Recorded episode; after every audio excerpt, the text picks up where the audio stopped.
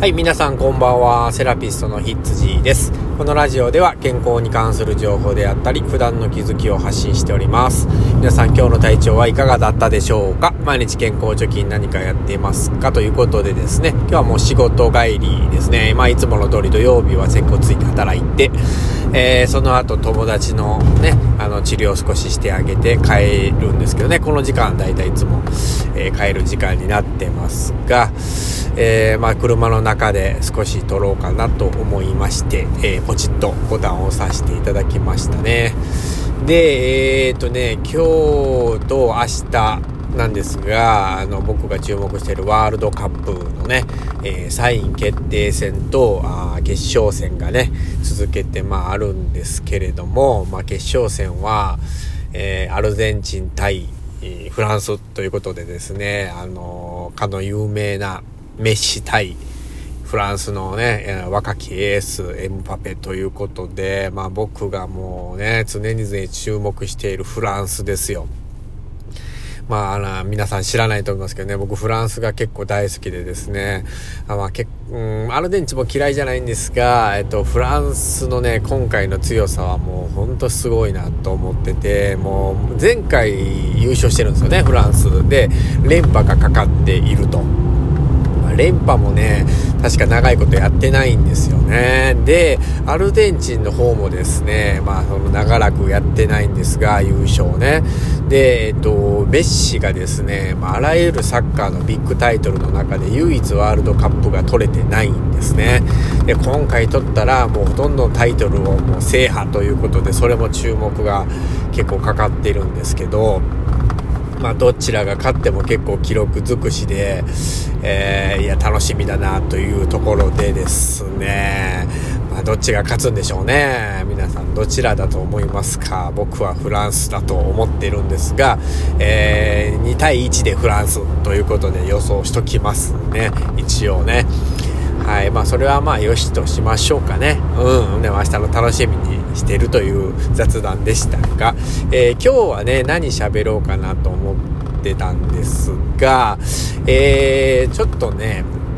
最近寒くなってきて、まあ、やたら気温が下がってるでしょう。明日むちゃくちゃの関西の方も寒いみたいなので、えー、気をつけないとなと思ってるんですけど、やっぱり今日整骨院で治療してると、肩こり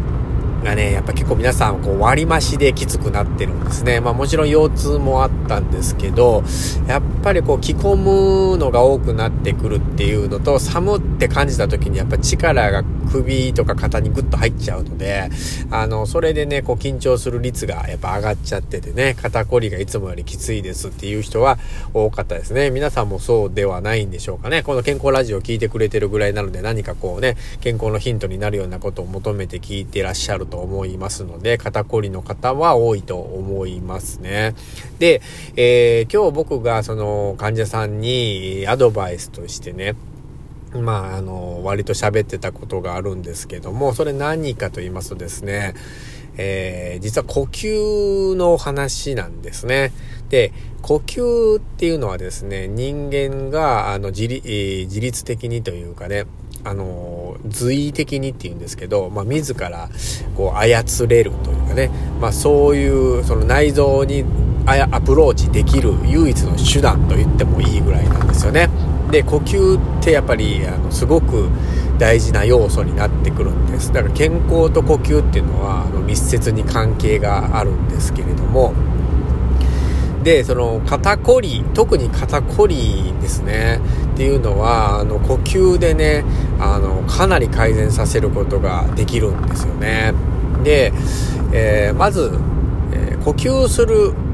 まあ、仕組みみたいなんですけれどもあの呼吸ってですね、まあ、息をもし吸って吐いての動作になりますよね。で、吸った時にですね、胸を広げるんですね。あの、胸郭って言って、えっと、まあそうですね、肋骨に囲まれてる、まあ骨の周りでね、もう心臓とか肺が入っているところなんですけれども、その胸郭を広げるんですよね。まあ特にまあ分かりやすいのは深呼吸したら胸郭がぐっと広がるんです。で胸郭の一番底になってるのが横隔膜なんですよね。で横隔膜を下にグッと下げて、まあ、空気をたくさん取り入れようとする、えー、吐く時はですねその横隔膜と、まあ、肋骨がこうキュッと締まるっていうちっちゃくなる。で中の空気を外に出すっていうあのこういうあの仕組みになってるんですね。まあちょっとこうピストン運動みたいなそんな感じになるんですけれども。でえっ、ー、とだか呼吸をね深呼吸とかをするとですねその胸郭が広がったり狭まったりするのでそれにこう随意する筋肉かあのー、まあですねあの骨の周りの軟部組織って言われるものなんですけどそういうものが結構やっぱ動くんですよ。